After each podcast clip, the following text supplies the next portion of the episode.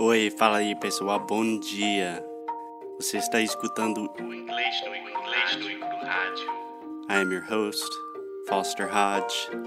This is your daily dose of English.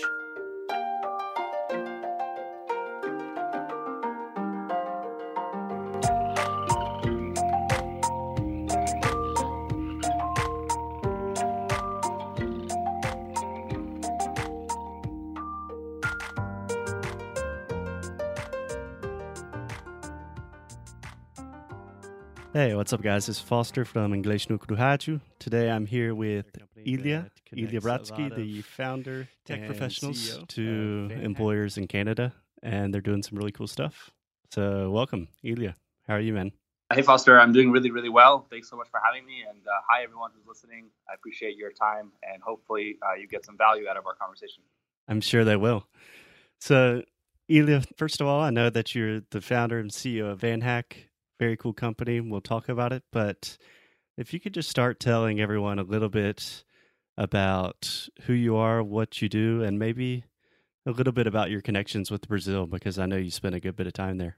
Uh, yeah, definitely. So it all started on a cold winter day in upstate New York. Um, and when I was talking to a friend about what I was going to do for my spring break, um, he was uh, sharing with me uh, this magical place called Florianopolis that I have to visit. um, and unfortunately, I couldn't go there because they didn't have a volunteer program there. I had a scholarship to volunteer and, and, and travel. And so I ended up going to, to Rio and spending a week uh, in Mangueira, uh, the favela there in, in Rio, uh, doing some volunteer work at a community center, basically cleaning, painting, uh, gardening uh, helping reshape the, the community center. And that was a really great experience. Um, first time being, being in Brazil, um, kind of just getting exposed to the culture. And actually, during that week, I received an email uh, from AIESEC, which is an amazing organization that helps students get international jobs, that um, was talking about a job for Canadians in Brazil. So I thought that was pretty cool. And it was at a company I'd never heard of uh, called Vale. Well, at least I thought it was called Vale. And then I was telling friend about it, uh, and he's like, "Oh, you mean Valley? You know, that's how you pronounce it." And so, long story short, I ended up getting that, that job uh, out of university. My first position was working as a trainee at Valley, um, where I was basically helping kind of the management in Brazil and the management in Canada get along and talk to each other because uh, yeah, long story short, there were some some issues between the cultures and a strike, and then you know mining is a little bit more uh, sensitive with workers' rights and stuff like yeah, that. Yeah. So yeah, that was my first position, and that's kind of how I got exposed to Brazil. Uh, a year and a half later, I ended up leaving Valley to go work as a volunteer at, um, at a nonprofit um, called Mount, uh, Metrics, um, Mobile Metrics, um, where we helped uh, youth from favelas get jobs and go to door and do surveys. And then at the same time, we helped uh, companies gather more data about this kind of uh, hidden uh, class of people. Um, that was really rewarding and great experience. Uh, and then from there, I started working in different startups uh, in the edtech space and kind of started my journey as an entrepreneur in Brazil.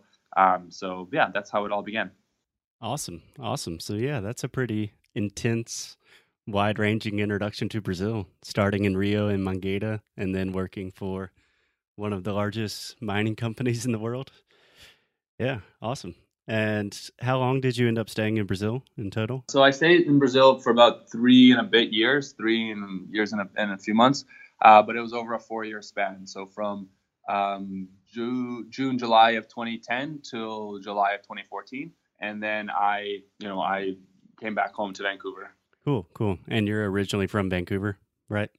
Uh, no, I'm originally from Russia, from from Siberia. I, I moved to Vancouver when I was five. Oh wow! And I imagine when you were in Brazil, you had the chance to learn some Portuguese. Everything go well with the language? Yeah, for me, Portuguese was always was the first challenge I had to conquer in Brazil. Um, I was uh, a little bit surprised that there were so few people speaking English uh, in, in Victoria, where I was living, and so I basically was needing to learn Portuguese to, to do my job. yeah. I was sitting in meetings where everything was in Portuguese. There was a couple of people who spoke English, but you know the working work language is, is Portuguese, of course. That's the you know the national language. Um, yeah. and, and, so I had to kind of uh, me virar, you know, like figure things out. Exactly. Um, in the first uh, three months were pretty challenging, where I really didn't know anything, and I felt like I was a little baby who needed help to go eat and do laundry or whatever. But eventually, I got the hang of it. I had taken French immersion and a few Spanish classes in high school, and that helped me understand kind of the grammar and structure of Romantic languages. And uh, I had this really great group of uh, friends from the other trainees in, in, Valley who were Brazilians who spoke fluent English, and were able to uh, be kind of my teachers. Um, and, and so, yeah, I, I, spoke Portuguese with as many people as possible, as much as possible. One thing uh, that I, I, definitely wasn't was shy. And that's big. My biggest advice to anyone who's learning English or any language is just not to be shy about it. Um, and so I would make many mistakes, but uh, thankfully people would help me and were very gracious and, in correcting me. And eventually, bit by bit, I started understanding things and was able to have basic conversations. And then, you know, it kind of started growing faster and faster. And eventually, I understood more than I could than I didn't understand. Understand, and that's really when things started taking off. Yeah, I know exactly what you mean, and I think that's a great point about just really not being shy because naturally I'm a pretty introverted person, and a lot of my students are very timid. But when you are learning a new language, you kind of just got to push yourself out of your comfort zone. And that's the easiest way to start learning fast. And that's great advice. Mm-hmm, definitely. So, Ilya, you started, I guess your story kind of kind of begins with you trying to find a way to work or volunteer in Brazil. And now you're pretty much doing the opposite.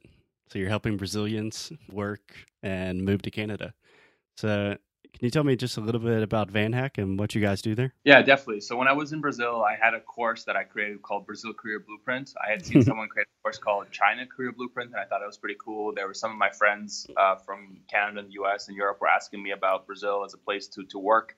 Just after the financial crisis, So the economy wasn't so good in Canada, the U.S. and Europe and the economy was really booming in, the, in, in, Brazil, and it was seen as a very attractive place to go. So I, I created this course. I, I, had some modest success. I wouldn't say it was it was a success overall. It was it was it was okay. What I learned from that was all when I told all my Brazilian friends, they would say, you know what, you're doing this the wrong way. You're doing this the opposite way. You should be helping uh, Brazilians move to Canada, or now I guess with VanHack we help Brazilians move anywhere, or now anyone can move anywhere, kind of thing, specifically for developers and tech talent. But anyways, um, that was the uh, origin of the idea. I had some Brazilian roommates that one Brazilian roommate in particular who was a software engineer, and so him and I would talk kind of, you know, what what what is it that's holding them back? And what I realized that the biggest challenge that people had, um, especially Brazilians, was the technical uh, English. So English for software engineers. I'm talking about how to do job interviews, talking about how to, you know, pronounce different technical terms, and that was something that I I, I felt like I could help with and at the same time, there was a lot of companies uh, here in, in, Canada. I'd come back to Canada in, in 2014 and got started going to all these meetups and events and trying to find a job for myself. And everyone kept asking me if I was a software engineer. And when I said I wasn't, they would kind of just stop talking to me because they really wanted to hire just software engineers. There was even billboards in the city that said if you can read like with JavaScript code and said if you can read this, call this number or apply for the job. Like email your resume to this email. That's crazy. Um, yeah, no, it's a huge problem, and, and and not just in Vancouver and in many cities.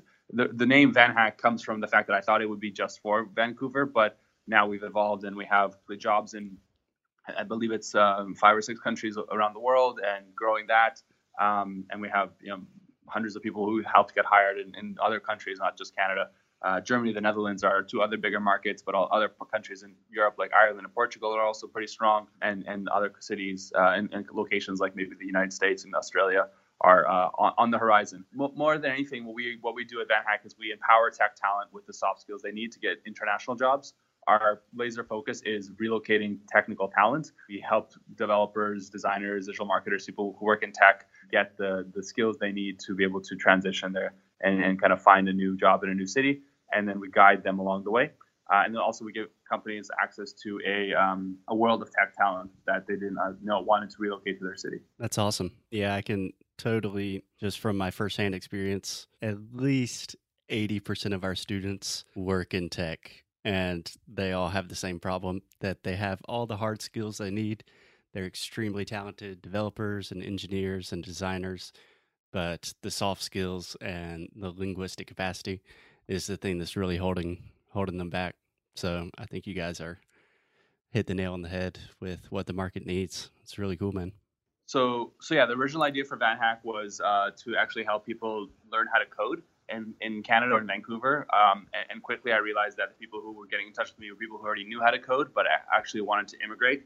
Um, and so that would just came from having tons of conversations with with developers um, and, and, learning what they need.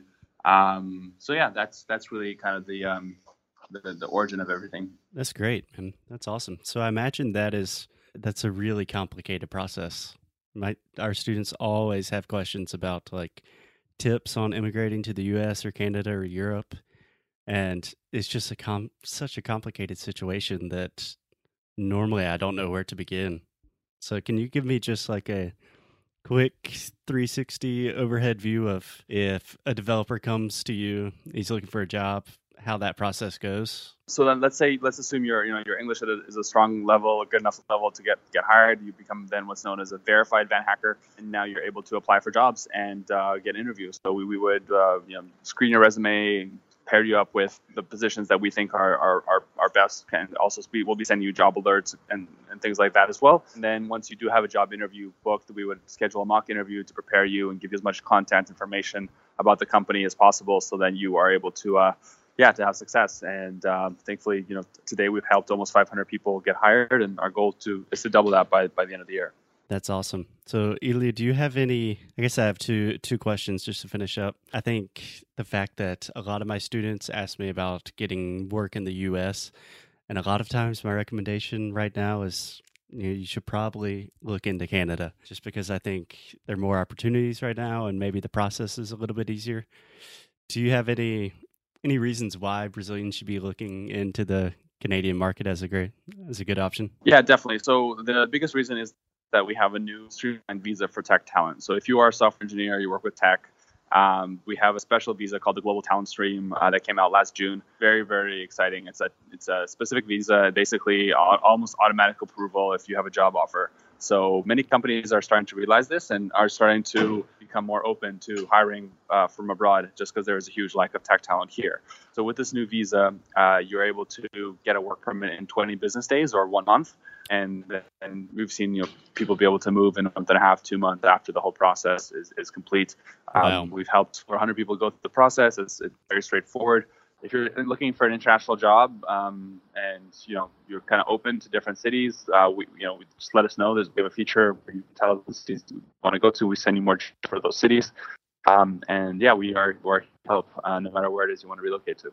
Awesome. So I guess my last question would just be: Do you have any advice or recommendations for? Imagine a lot of our listeners are kind of in this situation where they are good developers, but maybe not quite ready to move to Canada in the next couple months? You have things that they could just common, you know, mistakes or shortcomings that people could start improving on immediately? Yeah, I think one of the biggest things that people think it's going to take it's going to be an overnight process, or people think uh, it's going to be fast. So I think what you said about maybe the next couple months, or maybe it's even a year, you have to realize that it's a marathon. It's not a sprint. You know, things take take time. You're making a huge change, and you have to be patient with it. Another thing I would say is you know, it also is not something that will happen if you don't do anything. So you really have to create a plan and dedicate and stick to it. Whether that's you know English classes through us or through someone else, you, know, you probably have some great courses too.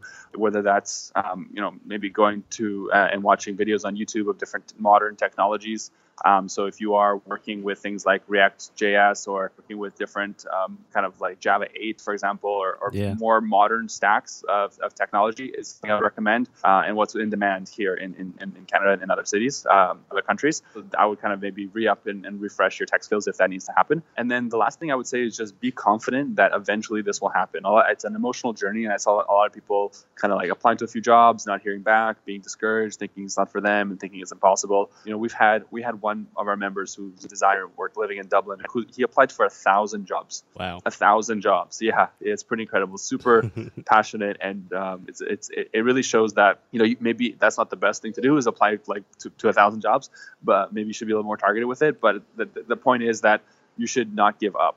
And um, you know, for him, it, his English, you know, he would be the first to admit it, was not very good, and uh, you know, he had to overcome that. And um, you know, his his tech skills really showed. So he had a portfolio, he had a good LinkedIn profile, kind of like all your digital assets or digital uh, representations of yourself should be as you know updated and as good as possible because that's really what companies are going to see. They're not going to be able to meet you in person but they will be able to like read your blog or read your linkedin articles that you post. So you should write a blog you should write linkedin articles you should be creating content. These kind of things are, are really important. And if you are able to um, you know represent yourself well digitally and also be able to do good job interviews online you know you, you should be you should be good and you should be fine. Um, but just recognize that it takes some time um, but it definitely is possible. Like we we have actually a, a list of all the hires that we've at VanHack and uh, we keep updating that list. And so you know you can see that it's real.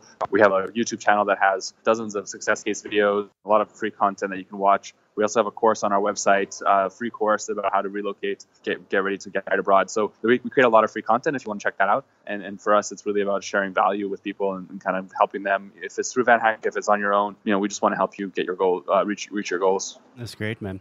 Yeah, I totally agree that immigrating anywhere or learning a new language, these are really long, mm-hmm. emotional journeys. It's a roller coaster ride. So I think the idea of just not giving up is really, really important. Thanks a lot. Or where can we find you online? Just vanhack.com? Is that the best place? Check out vanhack.com, click the join now button in the top right corner and fill out a create a profile. It's free. You'll be getting a lot of emails and content from us. We also have a Slack group that you can join once you've joined the platform where we can, you, can, you can chat with our team and, and, and hang out with us. Um, we're always available to respond to you. One thing that we really like to do and is be close to our members. Uh, we look at VanHack as a community first more than anything else. So join the community, you know, learn share, and uh, get hired. That sounds great. So we'll link up to all that in the show notes. And if you guys have any questions or anything, we will make sure that you get in touch with the guys at Van VanHack. They're doing really impressive stuff. Really, really good for anyone working in in tech or thinking about immigrating abroad. Cool.